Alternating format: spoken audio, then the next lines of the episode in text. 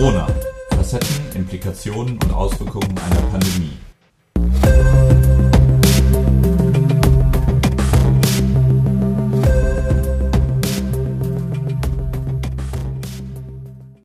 Ich begrüße Sie auch diese Woche wieder ganz herzlich zu unserem Podcast zur Ringvorlesung Hashtag Corona, Facetten, Implikationen, Auswirkungen einer Pandemie. Heute freue ich mich ganz besonders auf ein Gespräch mit Professor Dr. Friedrich Heinemann. Professor Dr. Friedrich Heinemann ist Leiter des Forschungsbereichs Unternehmenssteuerung und öffentliche Finanzwirtschaft am ZDW, dem Leibniz-Zentrum für europäische Wirtschaftsforschung, und Professor für Volkswirtschaftslehre an der Ruprecht-Karls-Universität in Heidelberg. Er ist im Moment in Funk und Fernsehen ein gefragter Experte und sein Forschungsinteresse gilt vor allem der empirischen Finanzwissenschaft und der politischen Ökonomie. Er wendet dies besonders auf Fragestellungen zur europäischen Integration, zur Besteuerung und zur Reform der Fiskalinstitutionen in der EU und der Eurozone an. Also hochaktuelle Fragestellungen im Hinblick auf die wirtschaftliche Weiterentwicklung nach der Pandemie. Herr Professor Heinemann, auch Ihnen die Standardfrage, die ich immer gerne zur Einleitung stelle. Wann und in welcher Form haben Sie zum ersten Mal vom neuen Coronavirus und seine Folgeerkrankungen gehört bzw. gelesen und wie hat sich Ihre persönliche Einschätzung im Laufe der Zeit geändert? Ich gehöre nicht zu denen, die behaupten, sie hätten die ganze Dramatik äh, der Entwicklung früh gesehen. Äh, für mich war die äh, Corona, der Corona-Ausbruch zunächst einmal in China ein, ähm, ein Event, das, das relevant wurde, etwa ab, ab Januar für die chinesische Wirtschaftsentwicklung. Aber ich hätte es nicht für möglich gehalten, das muss ich ganz offen sagen, dass diese Entwicklung auch eine derartige Relevanz und Dramatik für Europa und Deutschland haben könnte. Das war mir sogar ganz ehrlich Mitte Februar noch nicht klar.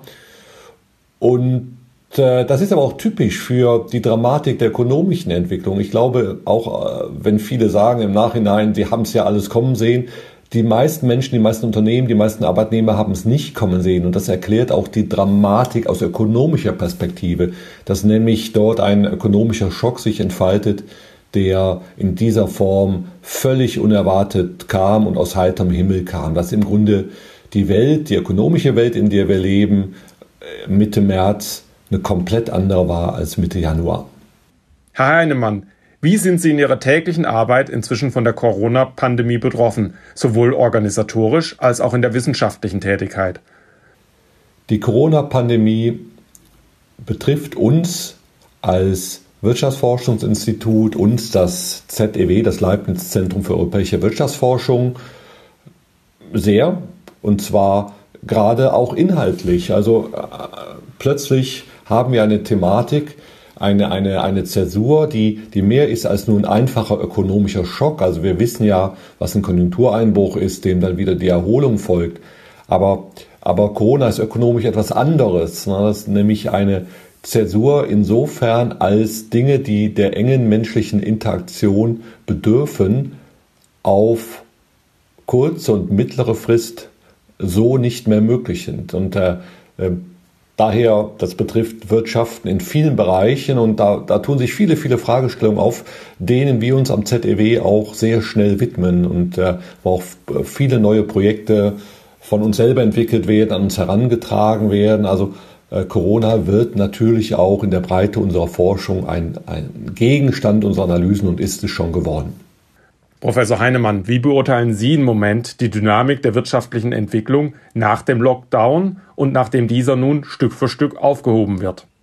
Es ist äh, unrealistisch zu erwarten, dass nach dem Lockdown eine sehr rasche Rückkehr zur Normalität erfolgt. Ne, das war also die anfängliche Hoffnung, als dieser Schock über uns hereinbrach, äh, dass die ersten Rechnungen gingen davon aus, na gut, dann sind zwei Monate viele Dienstleistungen heruntergefahren, aber äh, dann gibt es eine zweimonatige Übergangsfrist und spätestens, allerspätestens im Sommer oder Herbst sind wir wieder da, wo wir, wo wir Ende 2019 waren. Und das ist falsch. Das ist eine falsche Hoffnung. Äh, wir wissen heute, dass die Dynamik auch im positiven Fall nur langsamer verläuft, einfach weil die soziale Distanzierung für eine ganze Zeit, für eine ganze Zeit äh, Teil der ökonomischen Realität bleibt und viele Sektoren einfach nicht zur Normalität zurückkommen. Das ist also der eine Grund. Der zweite Grund ist, dass jetzt im Grunde äh, nach dem unmittelbaren Pandemie verursachten Teil der Wirtschaftskrise ja neue Krisenwellen an, anlaufen. Und das sind die, diese Wellen, die sich ergeben aus dem starken Einbruch der Nachfrage. Konsumenten sind verängstigt, fürchten um die Sicherheit ihrer Arbeitsplätze oder haben den Arbeitsplatz schon verloren. Investoren streichen ihre Investitionen zusammen. Und all das führt jetzt äh, auch zu einer globalen Kontraktion des Welthandels. Und diese ganze Krise, die rollt jetzt erst noch an. Also daher, daher wird es keine rasche Erholung geben. Äh, wir können froh sein, wenn wir vielleicht Ende 2021 äh, wieder da sind, wo wir vor der Krise stehen. Keinesfalls Ende diesen Jahres. Welche wirtschaftspolitische Maßnahmen halten Sie denn nun für angezeigt? Sie haben sich ja schon mehrfach dazu geäußert. Wie sollte der Staat reagieren? Im Großen und Ganzen hat die deutsche Wirtschafts- und Finanzpolitik richtig reagiert.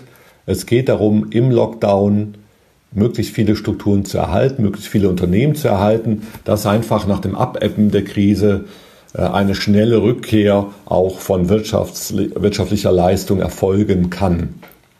Und das, das, das war richtig. Also die, die Regierung Bund und Länder haben äh, Liquidität zur Verfügung gestellt, schnelle Finanzhilfen, aber auch Kredite zur Verfügung gestellt. Also diese erste äh, Welle des Rettungspakets war richtig. Jetzt, jetzt liegen zwei weitere Aufgaben vor uns. Zunächst einmal brauchen wir ein intelligentes Konjunkturpaket, was, was die Nachfrage stützt in der Aufschwungphase.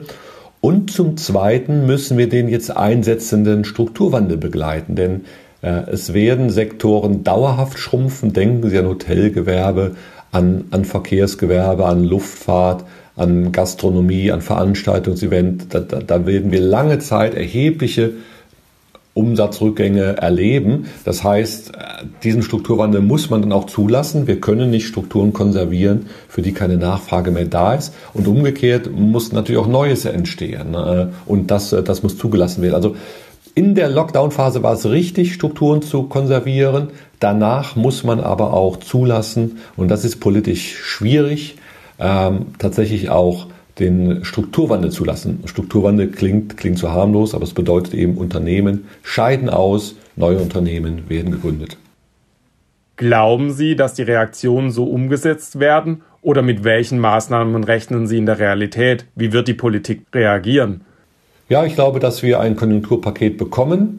Äh, ich hoffe, dass es, äh, dass es intelligent aufgesetzt ist, dass es kein äh, Geld zum Fenster herauswirft, dass es auch einigermaßen neutral ist. Also es, die Abwrackprämie für Autos wird viel diskutiert. Sie war im Jahr 2009, 2010 eigentlich recht erfolgreich, aber man muss ihr natürlich vorwerfen, dass sie eine sehr einseitige Konjunkturstützung ist. Im Grunde geht es darum, hier Konsum zu stärken, der die höherwertigen Konsumartikel betrifft.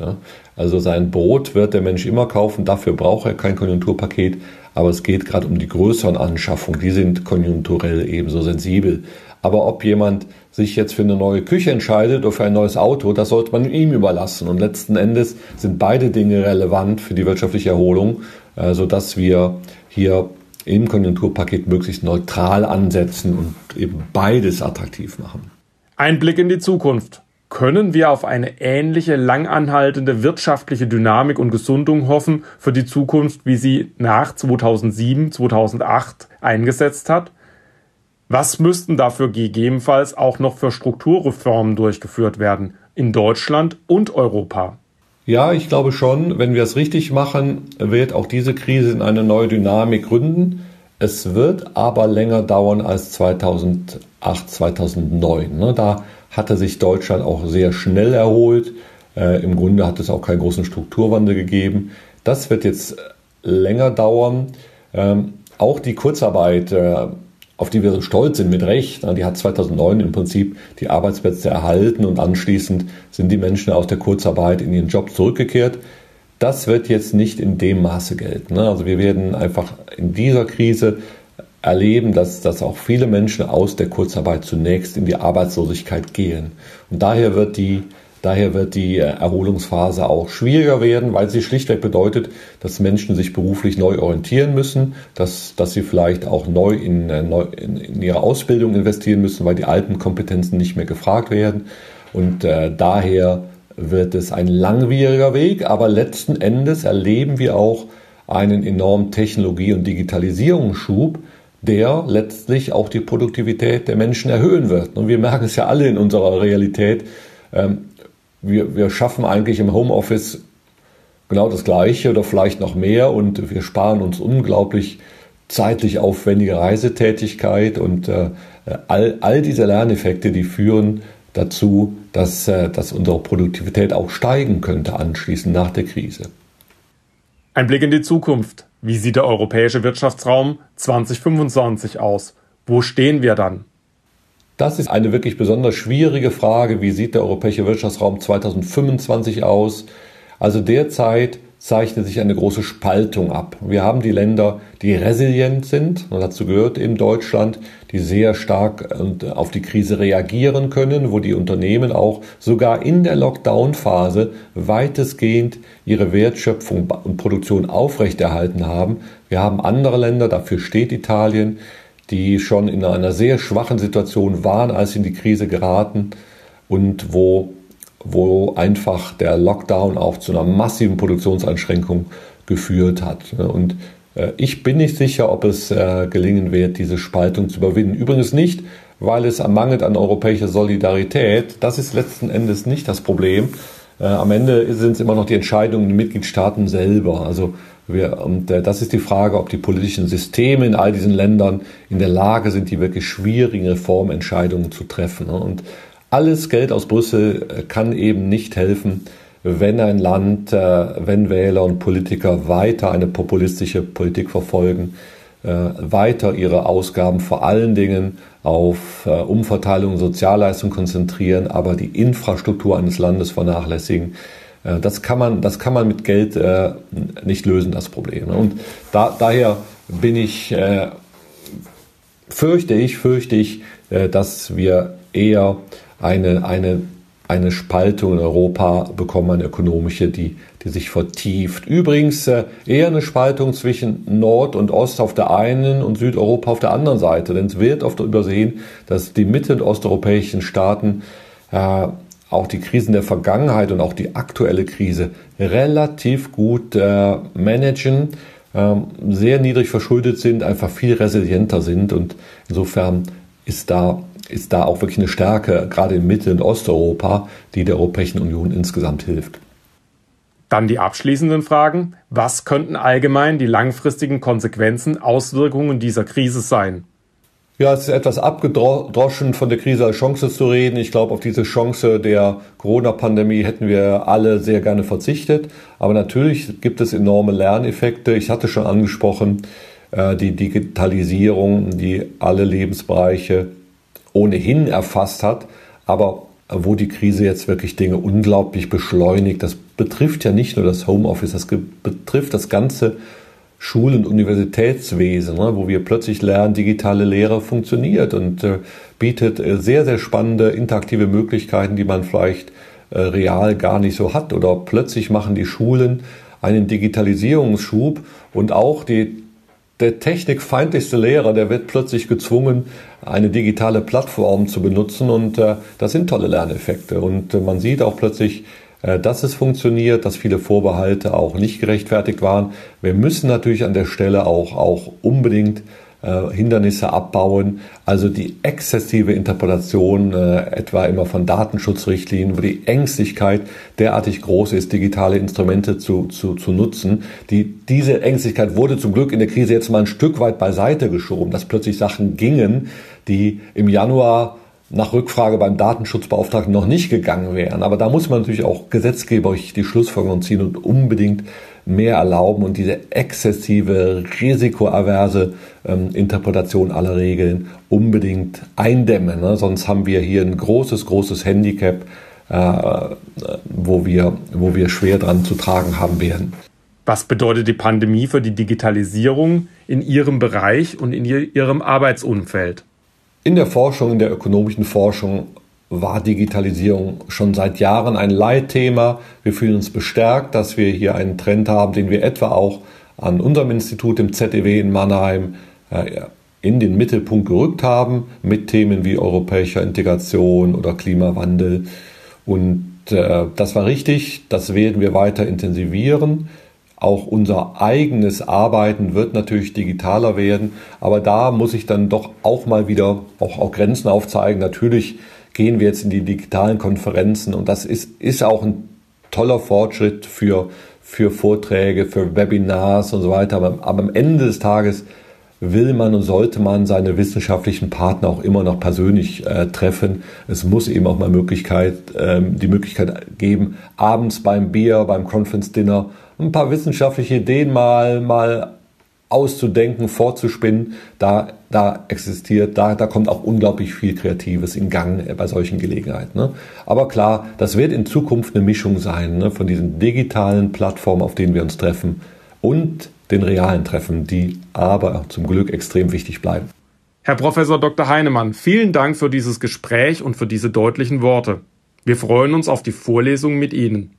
Der Podcast wird präsentiert vom Methoch 2 Verlag. Gemeinsam mit dem Verlag habe ich eine zehnteilige digitale Ringvorlesung Hashtag Corona initiiert. Alle Interviewpartner unseres Podcasts sind als Referenten dabei und werden dort sehr viel ausführlicher auf das jeweilige Thema eingehen. Auch Sie sind herzlich eingeladen, an den digitalen Vorlesungen teilzunehmen und mit den Experten im Anschluss an das Eingangsstatement zu diskutieren. Wie das geht, erfahren Sie unter www.methoch2-online-akademie.de www.methoch2-online-akademie.de